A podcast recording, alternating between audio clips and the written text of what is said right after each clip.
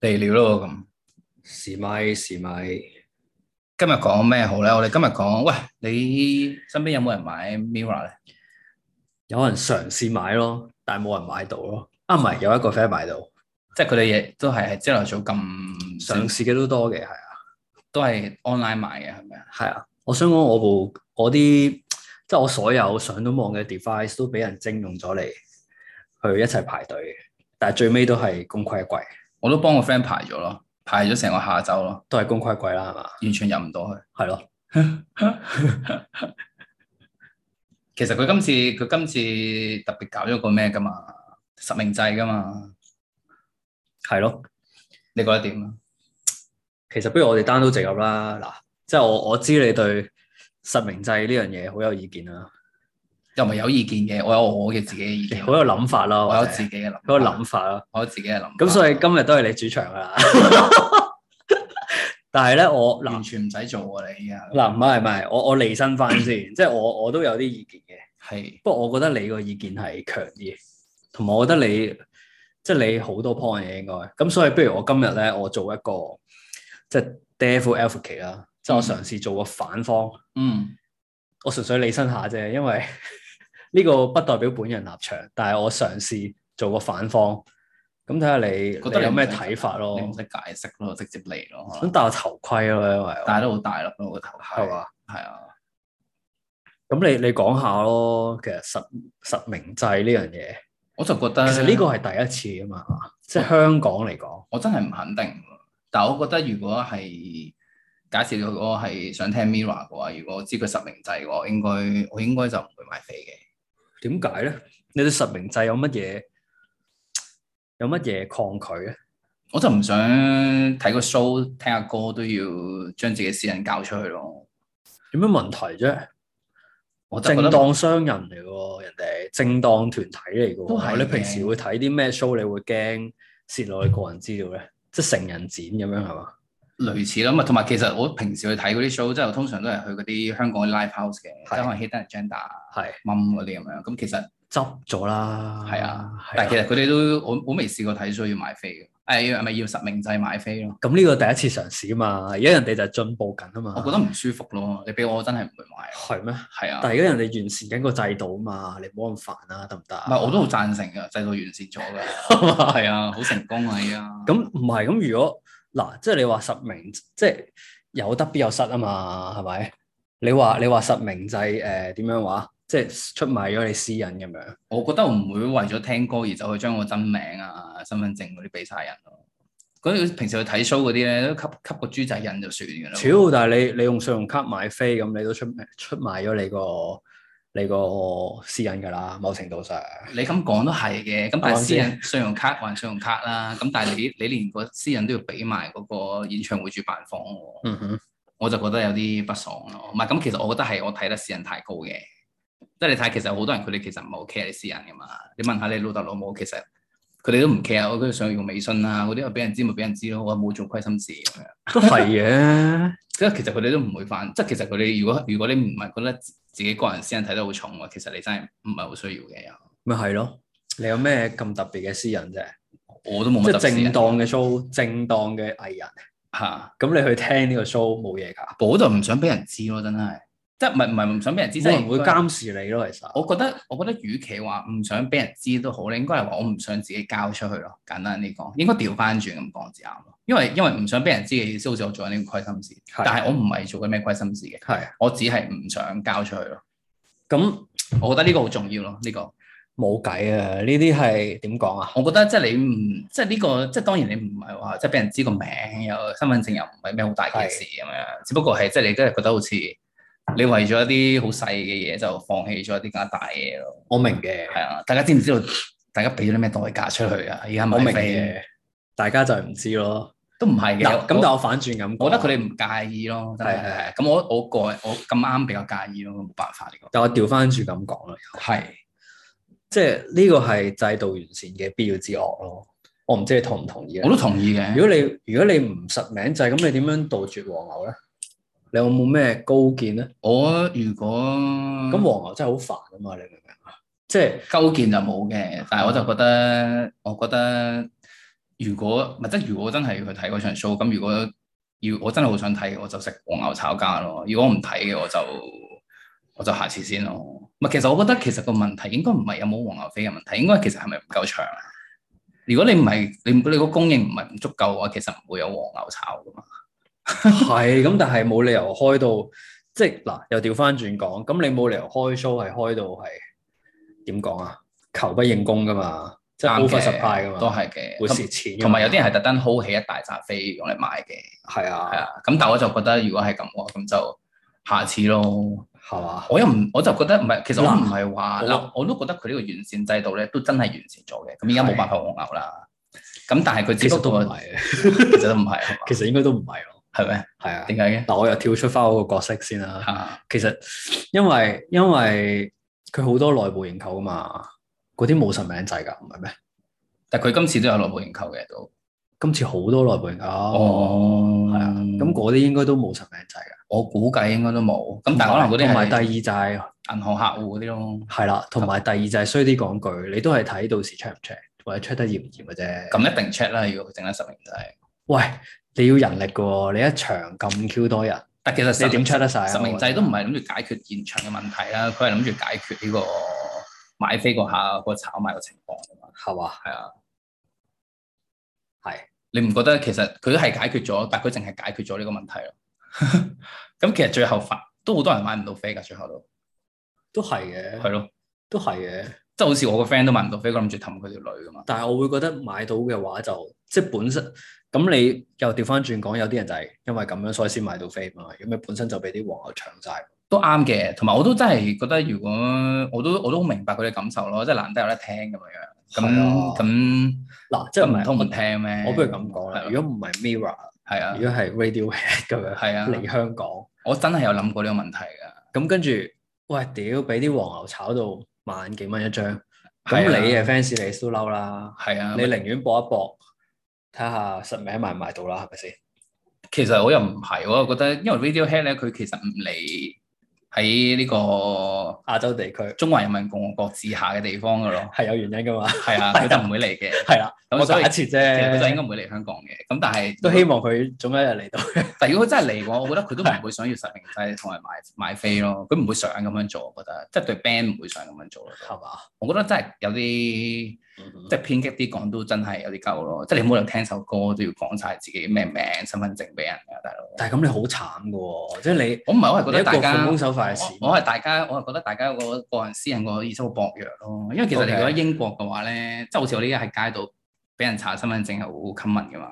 嗯英國其實佢都佢好似我記得有好多國家咧係佢唔會亂咁問你攞身份證嘅，有好多國家甚至乎連係身身份份證都冇，係甚甚喺至乎澳連洲連身身份份證都冇㗎。係啊。咁咁你話咁其實佢哋係咪真有事咁？唔係，佢哋只不過唔想俾你知啫嘛。即係其實你有權利唔俾人知咯。係啊，係啊，以前喺澳洲落級咧，其實你一係攞張，一係攞 passport 咯，或者去賭場嗰啲， 即係你外國人你就攞 passport 咯，直或接者好似美國嗰啲係 driver's license，係啊 driving license 咯即，係駕駛係啊執照好多係啊，因為佢哋車係即係都係啊必須咁滯。咁但係其實佢哋又唔係話要用身份證嘅，咁當然我都知道各有各嘅問題嘅。咁但係你話你話本身啊即係呢啲就香輪唔到其他國家説三道四，我覺得係嘅啊香港都有係香港嘅情港況嘅， ，right？唔係，但係只不過我覺得係咩咯，即係睇個 show 啫。咁咁啊哈咁咁咁最最多唔好睇咯。Radiohead 我都冇得睇咁多年啦，都唔爭在嘅。係嘛係啊，我覺得即係佢未去到一個位係，我覺得我要哇我真係要攞個。攞嗰個自己個私隱去交換嘅地步咯，又你仲有冇其他 point 啊？你講嚟講去都係私人呢個 point。我覺得其實真係私隱，我真係覺得不爽嘅純粹。同埋我覺得音樂呢樣嘢，或者你聽音樂嘅話，本身就係一啲唔應該有咁多點講好咧，即係監控或者控制嘅東西喺喺呢個成件事裏面咯。係，係啊，我覺得好冇癮咯，即係其實音樂係好就係、一啲好解放嘅、好 freestyle 嘅嘢嚟㗎嘛。但係其實你而家用 Spotify 啊，嚇即係如果你咁講，係即係講到監係控或者俾人知嘅話，係你而家用 Spotify 啊，係，或者 Apple Music 嗰啲，其實某程度上佢都點講啊？即係佢有晒你個 profile，佢知你個品味係咪啊？係啊，啱嘅，但係如果呢個 account 係有兩個人用嘅話，就唔係咯。係嘅。正如我個妹可以嘅咩？係啊，因為我個我我個親戚就用我同同一個 Spotify account 嘅。係咁結果 Spotify account 咧就多咗好多 Mirror 嘅新歌推介啦。跟住我一日用用下咧，我發覺誒、哎多咗張 Mirror 嘅 playlist 喎，裡面有好多 Anson Lo、Ian Chan、同埋 c a n c e l 嘅歌喎。我想講我跟住我真係覺得好興奮啊！以後開得 Spotify 就會見到佢哋啦，係咁就會聽好多佢哋嘅歌啦。係遲啲都有好多相類似嘅推介，我就覺得對我嚟講都係一個好新鮮嘅體驗嚟嘅。我想講我個 Netflix 都係咁咯，係啊，即係其實你同人撈埋一齊睇，咁佢根本唔會知你係邊個打邊個。係啊。係啊，咁其其實實姜濤啲歌都幾好聽咯，老實講。 OK 嘅哦 OK 嘅咁都唔中伏喎， ，OK 嘅，未未醉嘅。係嘛 唔係講真，我覺得佢唔係我覺得有人啲歌幾好係其實係聽，嘅鏡，中鏡幾好係啊聽唔係？只不過唔係真係唔係我杯茶咁解啫。我我明好多人都想睇佢，同埋我都明好多人點解咁憎黃牛嘅，因為啊咁你真係好想要嗰樣嘢，咁但係有啲撲街用啲揦渣招到令到令到你做唔到喎，咁就好沮喪嘅。嗯不過咧，嗱呢個位我又我又跳出我個角色啊，嘗試和議下你啊。係因為其實我知道咧，即係日本、韓國嗰啲咧，其實佢都係實名制噶嘛， OK，係啊。但係其實咧，佢都杜絕唔到黃牛，係咪啊？係點解咧？係點因解為咧其實只係轉咗個方式咯，即即係係轉咗一個代購嘅方式咯。即係用個人名幫你係買？啦係啦係啦，不即過係你俾多事少少先俾定咯。 OK 其實都即係嗰嚿水就一定都係俾人賺咯，都係基本經濟學咯，即係你自己付出，即係無形之手啊嘛。咁，可能個黃牛嘅代價會更加貴咯。係啊。以前可能平啲咯。係啊，或者可能係點講咧？即係因為係事先事先定咗價嘛，嚇，咁你就已經俾咗嚿錢咯。而係黃牛其實係睇住個市場嚟變化啊嘛，係啊即係你越近會越平啊嘛。係啊，你有冇試過好近 show 先執到啲平飛啊？有啊，我就試過，我試過過前一晚，跟住咧係啦啊即放咁係啦樣原價咁樣咯，原價添係啊！啊我試過超超平添喎，啊即真係係搞手指球，打個蝕少啲嘅蝕少啲添。係啊係啊，咁咁其就實冇咗呢啲咯係，即係調翻轉，係啊因為佢始終。 ，rigid 咗係咪啊？其實係啦，即係同埋黃牛嗰啲人點解賺到錢就係因為佢，你唔好理佢咩方法，總之佢有方法更加有效率咁買咗你張飛。都係嘅，都係嘅。其實如果有人肯俾高啲嘅價錢，即係代表其實佢都想睇。我又覺得咁如果真係有嘅都 OK 嘅，係嘛？係啊。咁我反而覺得其實受黃牛影響嗰嗰班人，其實佢哋都未必買到飛。即係點啊？即係其實嗰班話覺得，因為覺得黃牛炒高晒啲掛要捱貴飛嗰啲嗰班人，其實佢哋自己都可能買唔到飛啦。今次分分鐘調翻轉，如果冇黃牛喺度嘅話，其實今次就都係嗰句，有冇黃牛你都買唔到飛㗎啦，都係嘅，啱唔啱啊？啱啊。但係但係同埋嗰個咧，嗰、個同埋嗰個、呃、我覺得係咧，有黃牛喺度嘅話，其實其實冇乜問題咯。佢令到你更加有效咯，啲飛分配得。即係市場更加有效啊嘛。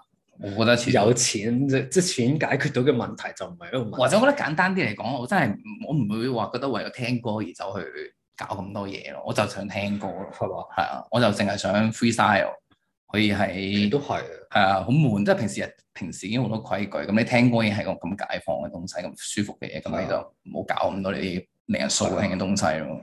咪同埋即係點講啊？價錢係最有效嘅分配手法嚟㗎嘛。啱嘅，財富啊，係咯，啱嘅即係價錢係最有效嘅分配手法。唔通你點啊？唔通你考個試咯，一係其實係嘅，同埋即係其邊實個對 Mirror 嘅愛最深就買到飛咁樣。啱啊。但不過同埋黃牛佢 tackle 緊嘅唔，唔其實佢佢解決緊嘅問題唔係實名制嘅問題，佢係解決緊供求嘅問題咯。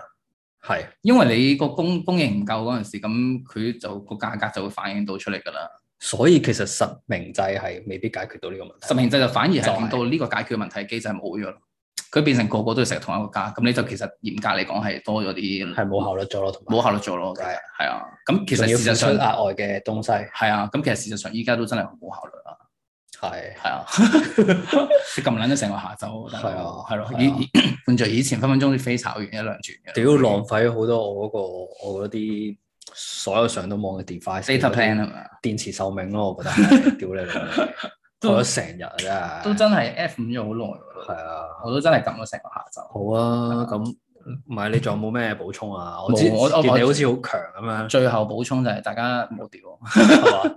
屌唔怕啦，講埋啦，有咩猛少少咧？冇我就覺得，我就覺得香港人真係太輕，即係佢哋對私隱睇得太輕易咯。你簡單啲講，其實你咪同 大同大陸嗰啲人冇分別嘅啫喎，真係係係啊。係即係其實你咁講咪即係等於，即係佢哋又咪又係唔想咩？即係佢哋咪又係覺得唔介意自己啲私隱俾人睇到。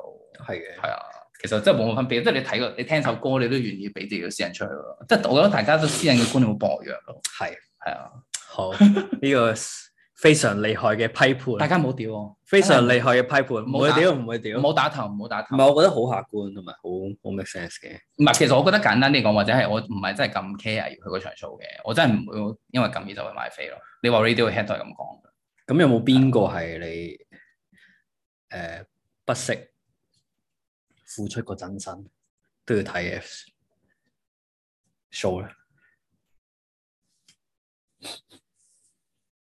你個問題好尖鋭，係嘛我覺得應該都真係冇咯，嚇、 ？Pink Floyd 全全太老冚啦，家太冚家翻太山老啦，咁樣我已經唔想睇，冚家回春咁樣。我已經唔想睇啦，太老啦已經。如果佢哋回春咧，都即係真係翻翻去唔係，我覺得真正嘅搖滾樂，佢哋或或者真正嘅音樂，佢哋係唔會要實名制。